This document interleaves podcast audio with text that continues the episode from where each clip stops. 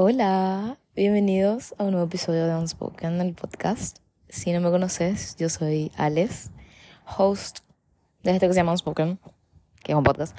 No shit.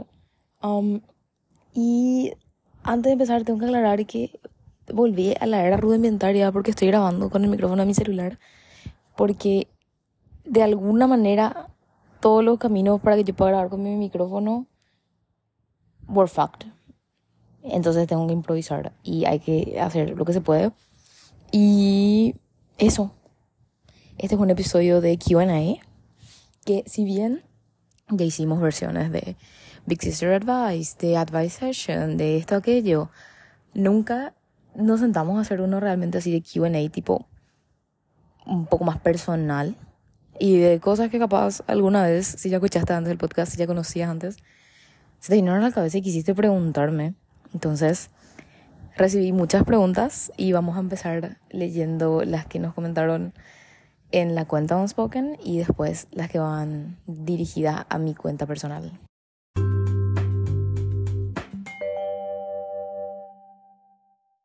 Ok, vamos a empezar con la pregunta que yo sabía que me iban a hacer. Yo sabía que me iban a hacer esta pregunta, que es la, la básica. ¿Por qué el nombre de Unspoken? Bueno, yo después voy a responder también de cómo fue que empecé el podcast, pero un poco de la idea de Unspoken, no sé cómo se me vino, les voy a ser sincera.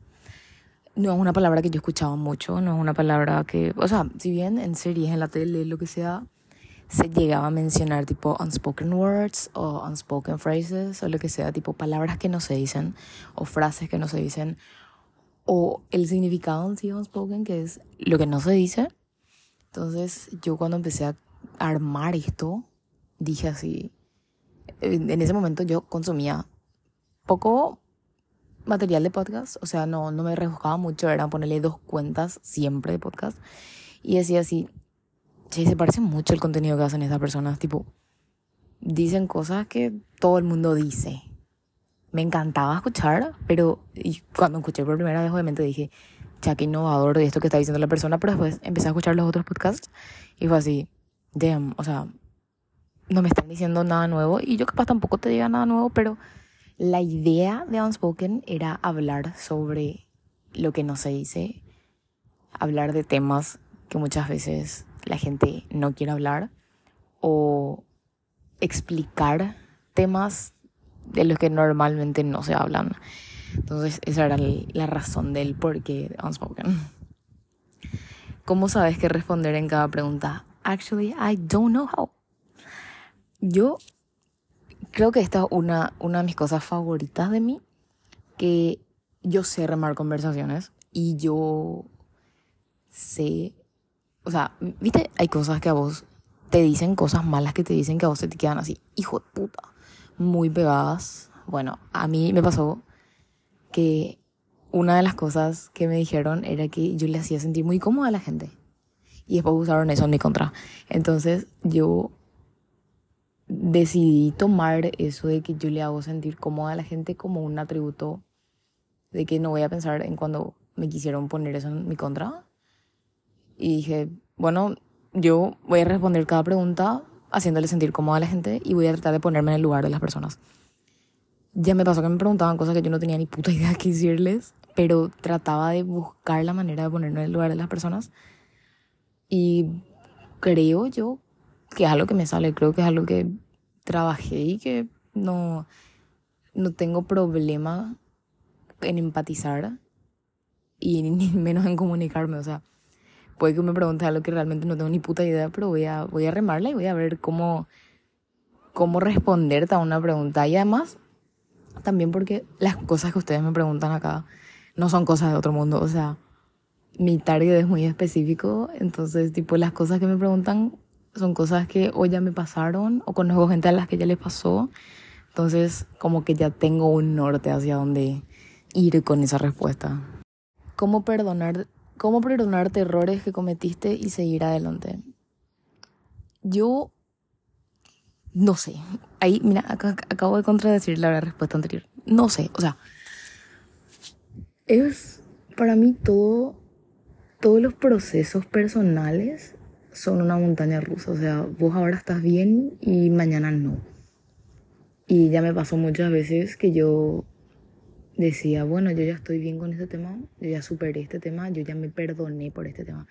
Porque, viste, famoso, aunque las cosas no sean tu culpa, vos te querés culpar otra vez y decir así, yo fui la imbécil que dejó que esto pase, o yo fui la que no puso los límites, o yo fui, tipo, siempre vas a buscar la forma de culpar otra vez a vos. Entonces siempre va a ser un ida y vuelta entre te perdonas y después te desperdonas otra vez. Yo creo que la mejor forma de perdonarte por tus errores es entender que vas a volver a cometer errores y que este no es el error más grande que cometiste y que un error no siempre es negativo, que un error siempre es lo que da paso a la siguiente experiencia.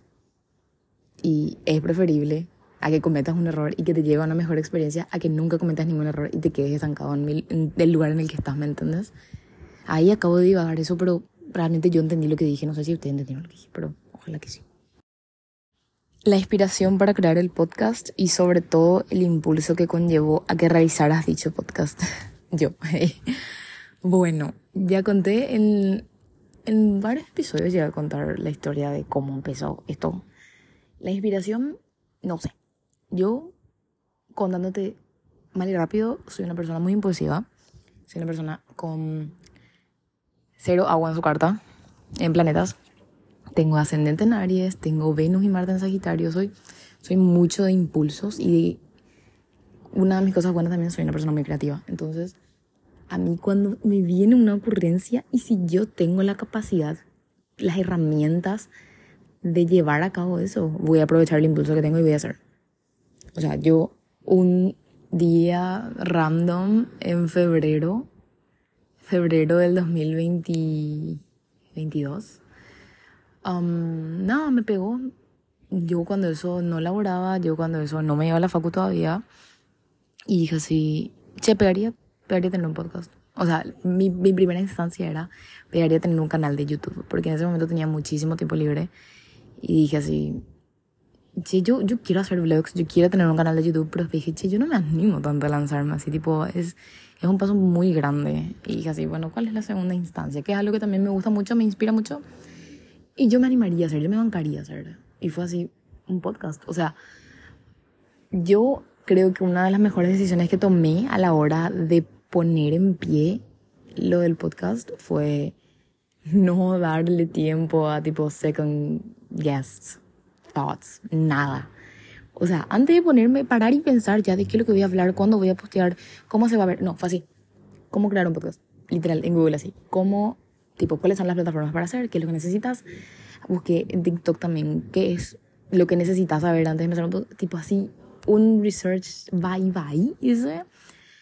Y ya vi, bueno, yo tengo esta página y me puse a ver y literal esa idea me entró a la mañana y yo a la tarde ya tenía el primer episodio hecho.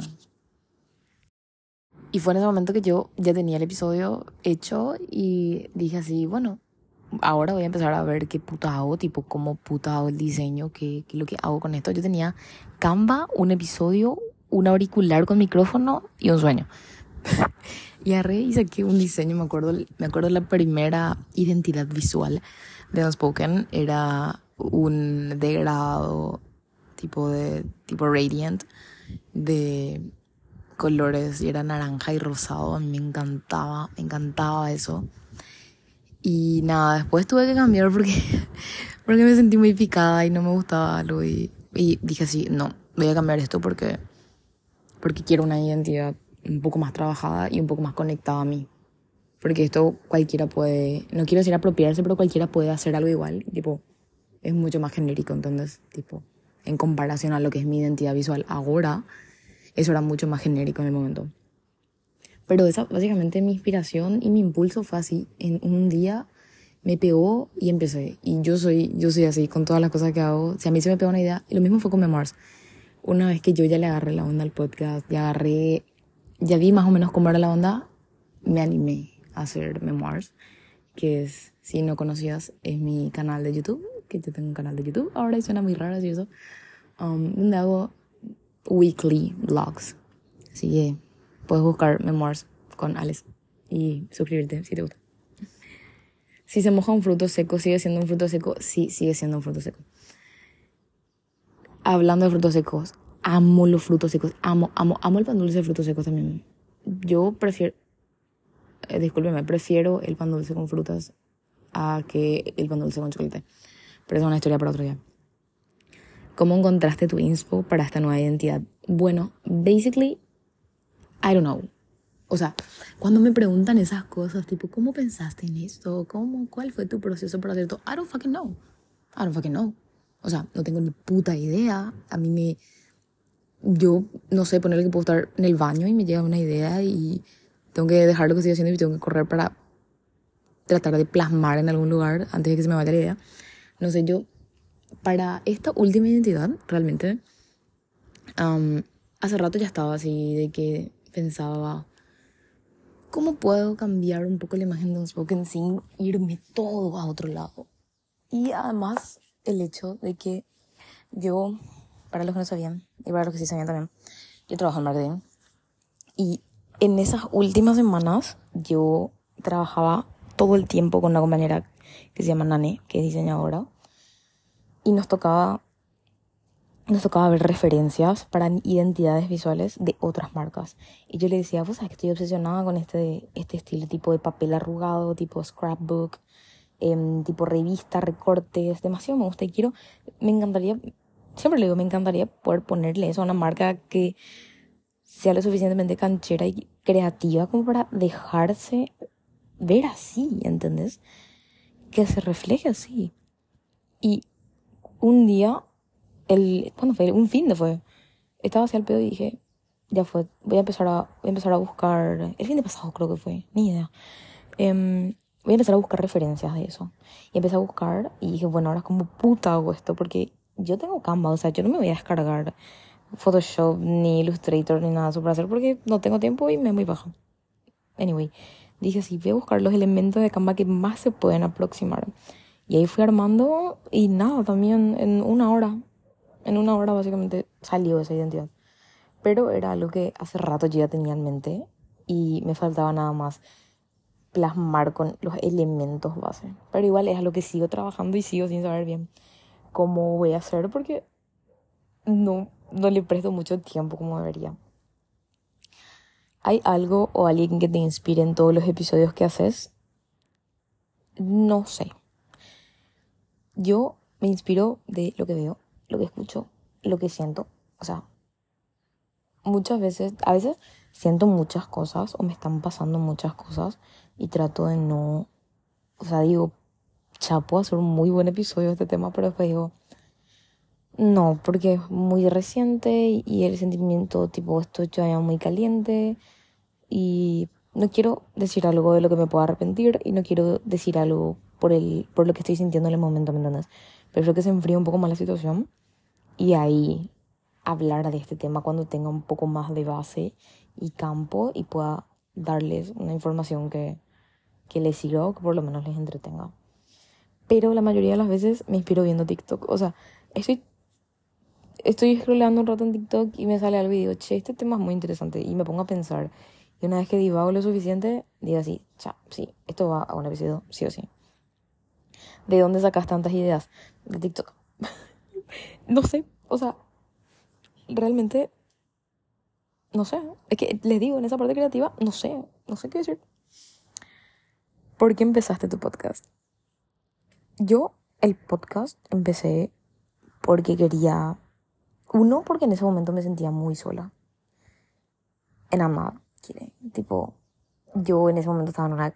No quiero decir que en una crisis existencial, porque no, pero estaba pasando por una etapa en mi vida que era un poco difícil para mí. O sea, no, no estaba viviendo en mi casa, em, estaba en una relación que me hacía muy mal. No estaba, o sea, había terminado el colegio el año pasado y es como que no sabía qué hacer, dejé mi carrera, estaba como en un sabático, no sabía qué es lo que iba a hacer de mi vida. Em, y había perdido contacto con muchos de mis amigos. Era así, muy confuso todo. Y dije, voy a hacer algo que a mí me haga sentir cómoda, que me sirva a mí y si le sirve a otras personas mejor. Siempre tuve en mente que la misión del podcast era, aparte de decir lo que no se dice, hacerle sentir cómoda a esa persona sin que tengan la necesidad de buscarte. ¿Me entendés? Tipo, que si vos te sentís solo, si vos te sentís sola, no tengas que esperar a que yo te busque y yo no tenga que esperar a que vos me busques hasta ahora un clic de distancia para poder sentirte acompañado, ¿me entiendes? Y cómo es tu proceso creativo para los episodios.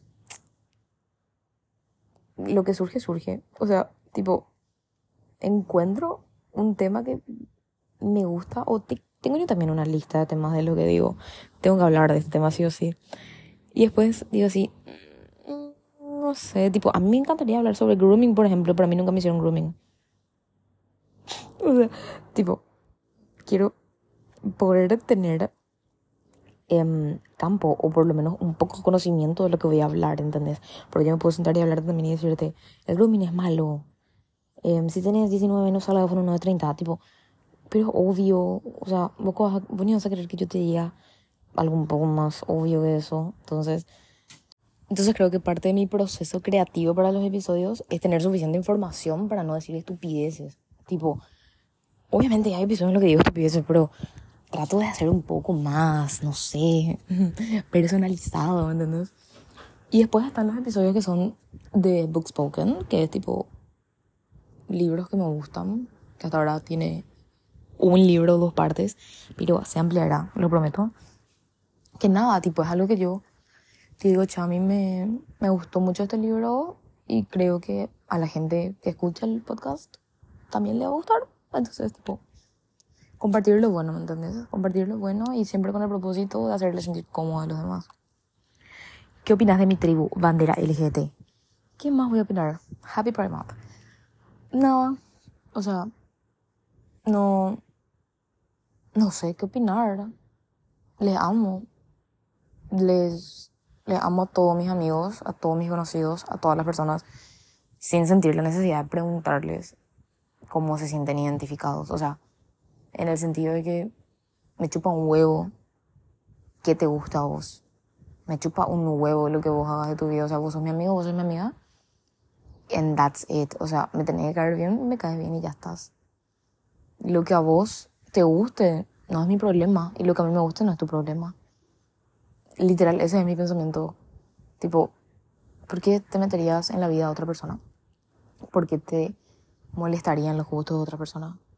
O sea, sos mi amigo, sos mi familiar, sos quien seas, estás en mi círculo, sos una persona allegada a mí y ya estás, tipo, y te voy a defender hasta que me muera, básicamente. ¿Qué pensás sobre las personas que mienten y se creen su propia mentira? That's wild. That's wild, porque, tipo, si te pones a pensar, para mentirle a una persona ya haces un laburo, ya, ya haces un trabajo. Pero tu mentira tiene que ser lo suficientemente hijo de puta para que vos mismo te creas tu mentira. O sea, obviamente acá falta contexto sobre esta situación, pero está la parte buena y la parte mala hacer eso, porque puede ser delusional. O sea, yo, por ejemplo, soy delusional. O sea, yo, yo me creo una mentira, pero yo no le digo a la gente una mentira. Tipo, yo, yo ni, hijo puta, en mi casa yo soy millonaria, yo vivo en Nueva York, yo viajé todo el mundo, yo, no, ¿Qué puta si te digo todo lo que yo soy en mi cabeza? Yo me miento constantemente. Pero yo no le miento a la gente. Yo no le miento a la gente. O sea, no, no es que me vaya a decir a la gente, sí, acá estoy sobre Fifth Avenue. No, reina, estás hacia la cancha de cerro. No es tipo. No, no, entiendo bien el contexto, pero obviamente son. Hay gente estúpida. ¿Qué son los amigos para vos? Y ahí, Dios mío, qué denso. Oye, Dios, nunca me puse a pensar eso. o sea, para mí, los amigos, yo, yo no les voy a mentir. ¿Vieron cómo hay personas que tienen problemas con amigos? Tipo, que siempre cambian de grupo de amigos, o siempre necesitan tener um, ese reassurance de que tienen amigos.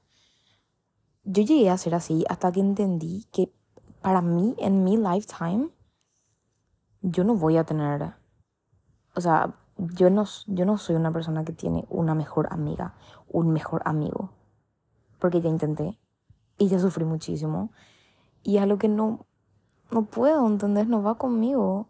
Yo tengo amigos con los que no hablo casi, o sea, hablo am, de vez en cuando, pero son esos amigos que yo mataría por ellos y ellos matarían por mí.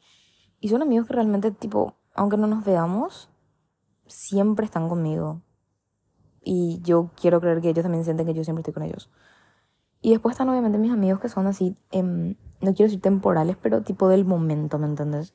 O sea, ahora me estoy juntando mucho con fulano, mengano y sultana porque estoy en esa etapa de mi vida, o sea, estoy en esa temporada de mi vida en la que frecuento mucho este tipo de actividades, frecuento mucho este lugar.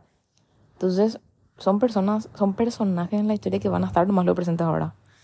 Yo creo que lo mejor que puedo hacer al tratar de definir a los amigos es definir, o sea, no es definir, es tener claro que van a estar tus amigos de temporadas y van a estar tus amigos que son así personajes estables, digamos.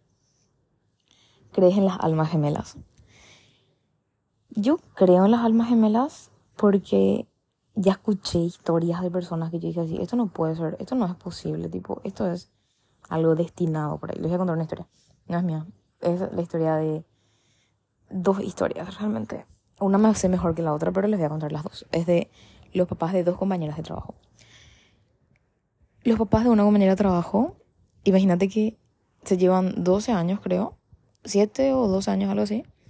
Y el papá de mi compañera era, era canillita cuando era chico y le llevaba el diario a un señor. Tipo, siempre le llevaba el diario a todos, pero había un señor en específico a que le llevaba diarios. Y nada, el señor le dijo, che, tipo, te invito al cumpleaños de mi hija. Le dio la tarjetita, su hija cumplía un año. El nene se fue al cumpleaños, todo genial. Y nada, después del cumpleaños se fue a su casa y de su vida. Y no sé cuántos años después se reencontraron. O sea, tipo, estaban, no sé en qué actividad, un cumpleaños, ponerle. No sabes. Se encontraron y él le dijo, yo me fui a tu cumpleaños cuando vos tenías un año. Y ella sí, no, mentira. Y él se fue a su casa y buscó la invitación. Y así mismo.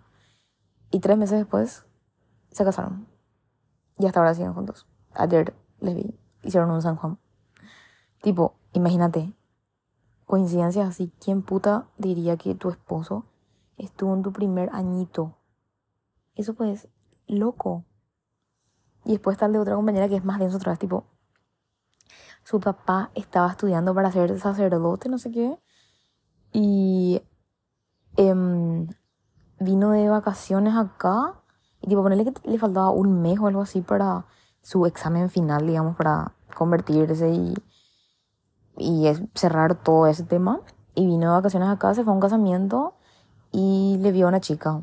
Y en ese momento él supo que tenía que renunciar a todo a todos sus juramentos, a todas las cosas.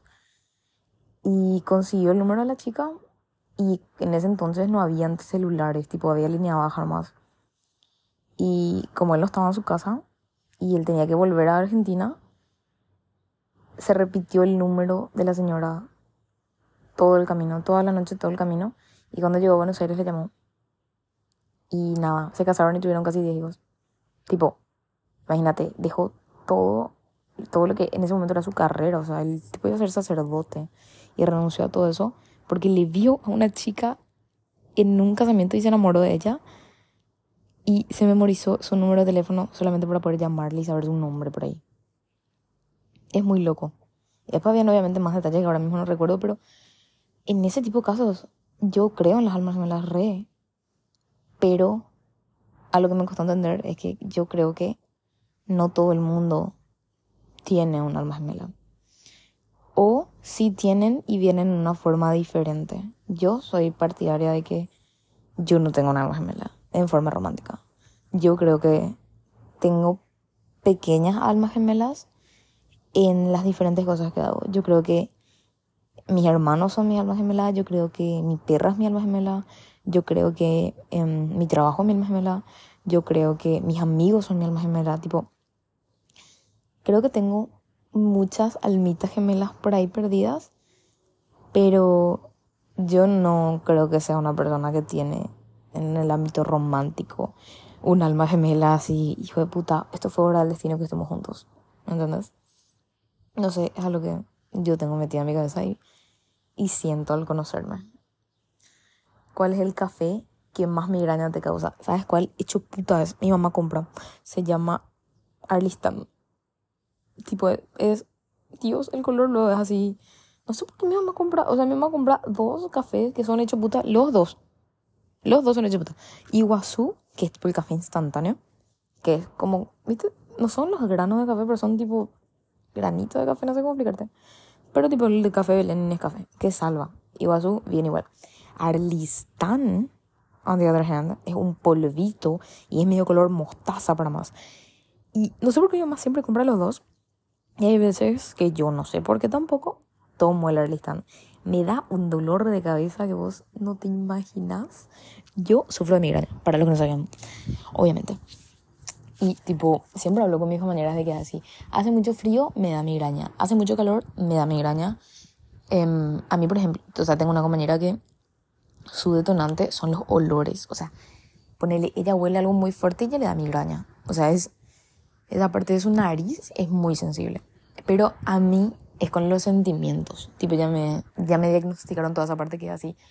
Yo me pongo muy nerviosa muy rápido o siento una emoción muy fuerte muy rápido y me da migraña. O si no, también em, me estreso muy rápido y me da migraña y se me sube la presión y así, mil cosas, ¿entendés?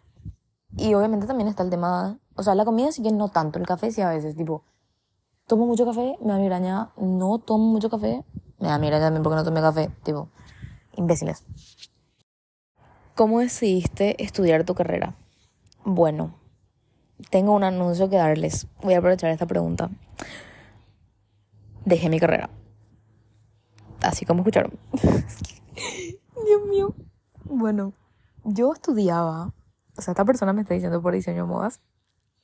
Yo estudiaba diseño de modas. Yo estuve tres semestres en diseño de moda. Hasta que me di cuenta de que no era lo que yo buscaba. Em, de que yo no estaba aprendiendo lo que quería aprender y que eso no me estaba desembocando donde yo quería desembocar. Entonces creo que esa es la respuesta, cómo decidir qué cómo estudiar, o sea, qué carrera estudiar, ¿me entendés? O sea, yo, em, desde mi experiencia, yo, yo decía, yo quiero estudiar diseño de modas porque a mí me gusta la parte del estilismo. Ok, genial.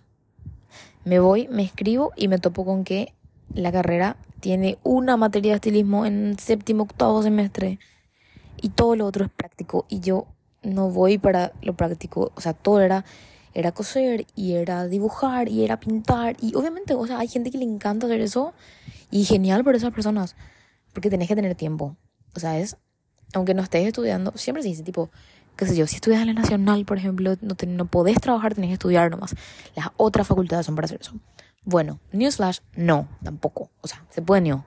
Yo pude por tres semestres, pero, pero el punto ahí es que le tenés que dedicar mucho tiempo. O sea, yo creo que en el momento en que yo decidí estudiar esa carrera, yo tenía el tiempo, yo tenía todas esas cosas, entonces yo, si yo no era buena en un área, yo me podía dedicar el tiempo que tenía en la semana libre, que era todo el día, todos los días, eh, para mejorar en eso, ¿entendés? Para, para buscar qué hacer mejor, para mejorar siempre, ¿entendés?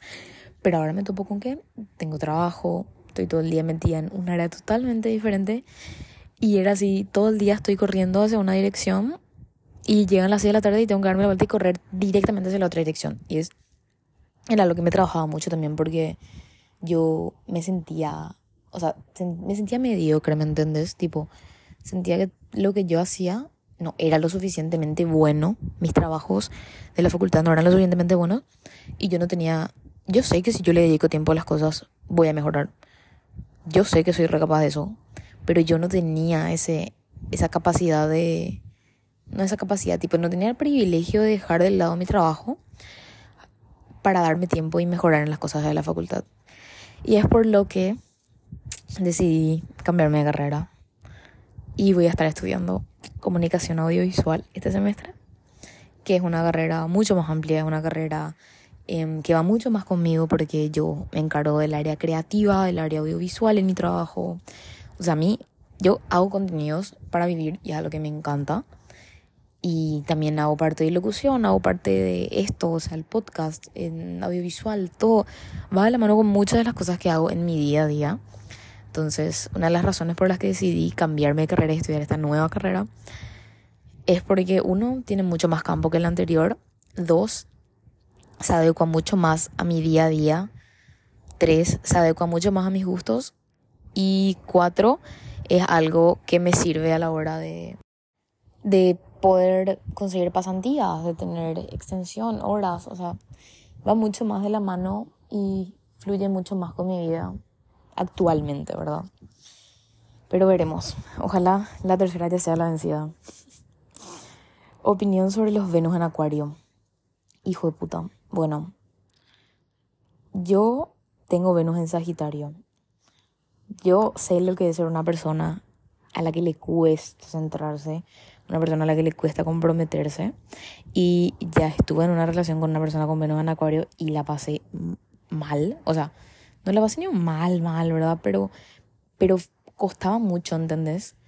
Porque obviamente todo depende de, de dónde vos tengas tu luna, dónde vos tengas esto, aquello, para ver la compatibilidad de esa persona contigo. Pero yo creo que los Venus en Acuario, te voy a decir algo que yo leí de Venus en Acuario y terminó siendo así mismo. Tipo, cuando empecé a salir con esta persona, busqué Venus en Acuario tipo en TikTok, ¿verdad? Y me salió, los Venus en Acuario están enamorados de sus amigos. Siempre. Tipo, van a tener relaciones con sus amigos van a meterse con sus amigos, van a... No sé, es tipo, siempre le van a poner en primer plano a sus amigos antes que a vos. Dicho y hecho. Y si son hombres con Venus en Acuario, peor, porque van a estar llenos de amigas, tipo, llenos de, de amigas nenas. Y no digo que eso sea malo, pero a mí me juego mucho en contra. Entonces, cuidado si es un hombre con Venus en Acuario. Mujer con Venus en Acuario, me parece que no conozco, creo yo, que yo recuerdo. Pero sí, también es un Venus muy, muy artístico, es un Venus muy incomprendido también. Pero sí, eso es un Venus mucho de los amigos. Em, y a la hora de, tipo, settle down para una relación, le va a costar mucho. Porque le va a querer, eso sí, obviamente, tiene parte buena y parte mala, que le va a tratar mucho a su pareja como su amigo. Pero a la hora de la verdad, siempre le va a terminar eligiendo a sus amigos. ¿Cuáles son tus expectativas de la vida a partir de los 30? Hijo de puta. Qué pregunta, ¿eh? Vos sabes que no tengo idea. O sea, yo no, yo no tenía ni expectativa para mis 20. O sea, yo cuando llegué así, bueno, ¿cuál? Ahora digo, tipo, ¿cuáles son mis expectativas para ahora, esta década de los 20? Tengo algunas, pero, o sea, básicas. Tipo, quiero salir del país. Quiero trabajar en esto, quiero esto, tipo, son muy específicas. Para los 30, ni idea, solamente espero seguir haciendo cosas que me gustan en una magnitud mayor, para un público mayor, pero que siga teniendo la misma esencia, básicamente. Y last but not least, te amo. Eso hizo me Yo también, te come. Bueno, esas fueron todas las preguntas que respondimos. Ya me quedé sin voz. Ayer hice karaoke, está todo así mi voz. Parezco el audio de Malicero que dice The best part journey. anyway, esas fueron todas las preguntas que recibí en este QA. Mil, mil gracias por prenderse, por preguntar. Dependiendo de cuánto engagement tenga este episodio, vamos a ver si hacemos una segunda parte. Y seguimos con las preguntas, pero a mí me gustó mucho responder estas dudas que tenían y espero que a ustedes les haya gustado también escuchar este episodio. Y eso, no se olviden que si les gustó, compartan, siempre estoy abierta a que me escriban. Y eso, básicamente no se olviden de seguir en las redes, en Instagram, arroba unspoken.el.podcast y a mí. Y eso, espero que tengan una linda semana. Bye.